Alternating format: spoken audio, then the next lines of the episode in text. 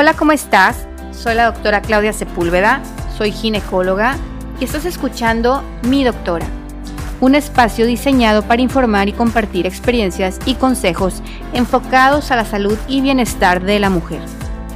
En este espacio trataré de despejar dudas muy comunes que preocupan a las mujeres. Creo que hoy en día la información es la herramienta más importante que tenemos para poder tomar decisiones. Hola, ¿cómo están? El día de hoy vamos a hablar de un tema que es muy común en mi consulta, que es acerca de incontinencia urinaria.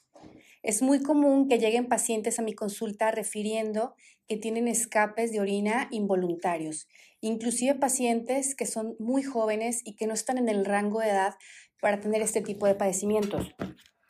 Vamos a hablar un poco de generalidades y vamos a hablar también de este, algunas situaciones que nos pueden ocasionar la incontinencia, cómo tratarla y qué este, tratamientos existen novedosos para poderla atender. Ok, pues para empezar, la incontinencia urinaria es un padecimiento muy común en las mujeres.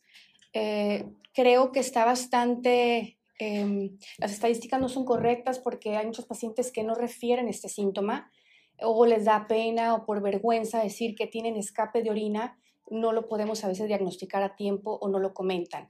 Pero últimamente creo que se ha abierto más el tema, creo que es más común entre las amigas o entre las mujeres comentar que sobre todo en algún ejercicio, al hacer algún tipo de ejercicio como los que ahora se usan mucho de los brincolines, eh, el CrossFit o cosas por el estilo, en donde con los esfuerzos repetidos pueden tener, tener escapes involuntarios que para las pacientes son sumamente incómodos. Ellas te refieren, las pacientes, que principalmente les afecta mucho en lo que es la calidad de vida, porque implica estar usando todo el tiempo protectores urinarios, inclusive a veces hasta pañales, estar viendo siempre en donde hay un baño cercano para poder acudir en caso de que suceda un accidente, inclusive a veces tener un accidente en donde mojes tu ropa y pues es bastante penoso esa situación este, y que alguien más lo note, ¿no? Entonces, para las pacientes, ahora, hoy en día, están buscando opciones para atenderse, ya estamos más abiertas a oír eso, que la amiga nos diga o que el familiar que tienen este tipo de problemas. En mi consulta es bastante común que lleguen por otros síntomas, que a lo mejor vengan a su chequeo de rutina, que vengan inclusive por alguna infección y estando en la consulta las pacientes te refieran ya a este tipo de problema. O que intencionadamente a veces nosotros les preguntamos eh, al revisarlas, como vemos este, su, su piso pélvico con algún grado de descenso, eh, y al preguntarles si tienen problemas de incontinencia, ellas te refieren que sí y sobre todo a los esfuerzos. Entonces, estos pacientes que ya diagnosticamos, que ya podemos canalizar con el diagnóstico, podemos ofrecerles diferentes tratamientos. Hay tratamientos que inclusive solamente eh, son hacer algunas terapias físicas para fortalecer el piso pélvico y la, musculatura de la vejiga. Este tipo de, ejercicios se llaman ejercicios de Kegel y son ejercicios que también nos pueden funcionar este, bastante en grados leves, en donde la incontinencia es leve y también el piso pélvico tiene un descenso leve. En casos ya más avanzados o en casos donde ya la incontinencia se presenta más cotidianamente, pero el grado de descenso de la vejiga todavía es moderado, podemos utilizar algunas terapias que están de moda ahorita, que es el láser vaginal, que hay varios en el mercado. Yo en general utilizo uno que se llama láser Juliet, que tiene bastantes beneficios. Este láser nos ayuda a reforzar mucho la bueno, más bien la mucosa de la vagina, a producir más elastina, colágeno, a engrosar la mucosa y a levantar algo de lo que es el, el, piso pélvico y darle sostén. En estos casos en donde la incontinencia urinaria es moderada, que no es tan grave ni el piso pélvico está tan caído, nos puede ayudar mucho la terapia láser. Y el láser es una terapia que se hace sin anestesia, que se hace en consultorio, que dura 20 minutos el procedimiento, no presentas dolor y pues es bien, bien este, beneficioso que no te tengas ni que incapacitar al hacerte este tipo de terapia porque este, puedes seguir con tu vida normal.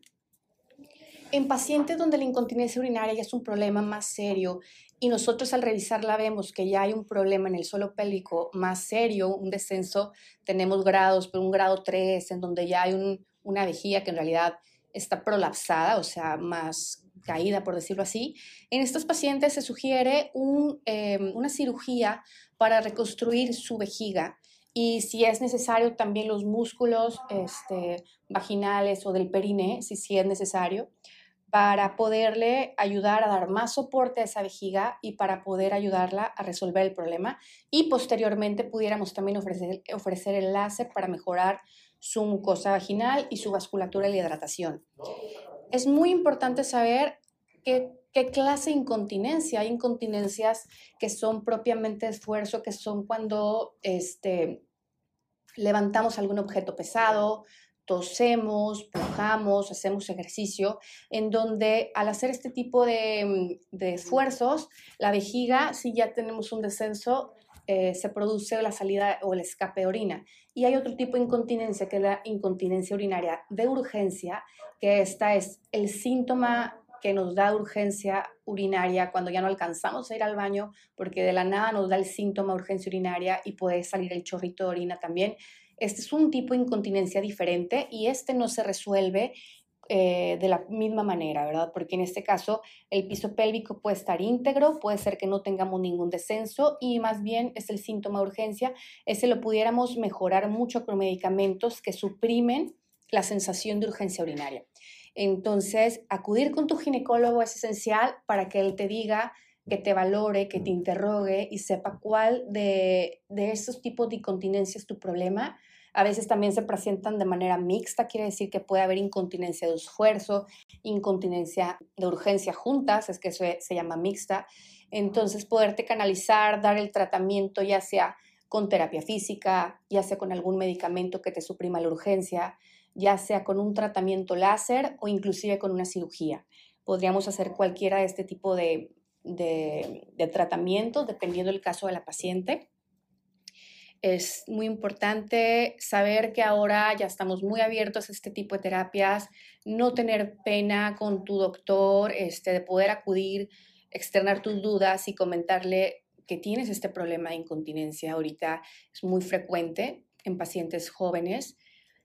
Los factores principales que nos ocasionan esto son los embarazos. Al tener nuestra eh, matriz aumentada de tamaño y ejercer peso sobre nuestra vejiga, eso puede ocasionar que existe el descenso.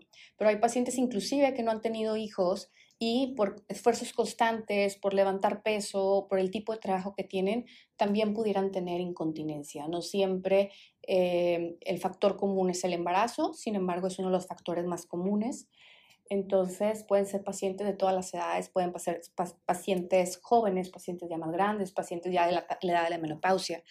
Eh, saber cuál es eh, la causa, tratarla de mejorar, externárselo a tu ginecólogo y bueno, pues esto puede traerte muchísimas ventajas porque al mejorarte eh, este síntoma de incontinencia va a mejorar tu calidad de vida, vas a sentirte con más seguridad, vas a poder estar con, más tranquilamente con tu pareja. También puede ser que sea una inseguridad con tu pareja, el, tener incontinencia, o es inclusive a la relación sexual puede haber también escape de orina. Entonces puede darte mucho más seguridad con tu pareja y más confianza. Eh, puede ayudarte también a disminuir infecciones de orina, el hecho de tener eh, la incontinencia, la humedad constante y la retención que a veces se hace en la vejiga puede propiciar a que haya más infecciones urinarias. Entonces también te puede mejorar mucho la cuestión de las infecciones y pues en general puede beneficiar bastante tu vida el poderte atender a tiempo. Estas son algunas generalidades del tema. El tema es mucho más extenso. Si quisieran conocer más información, nos pueden seguir en las redes sociales y espero que esta información haya sido útil. Si quisieras saber más información, nos puedes contactar en la página midoctora.mx en Facebook como dra.claudiasepúlveda, en Instagram como draclaudiasepúlveda.gine. Espero que esta información te haya sido de utilidad. Nos vemos en el próximo episodio.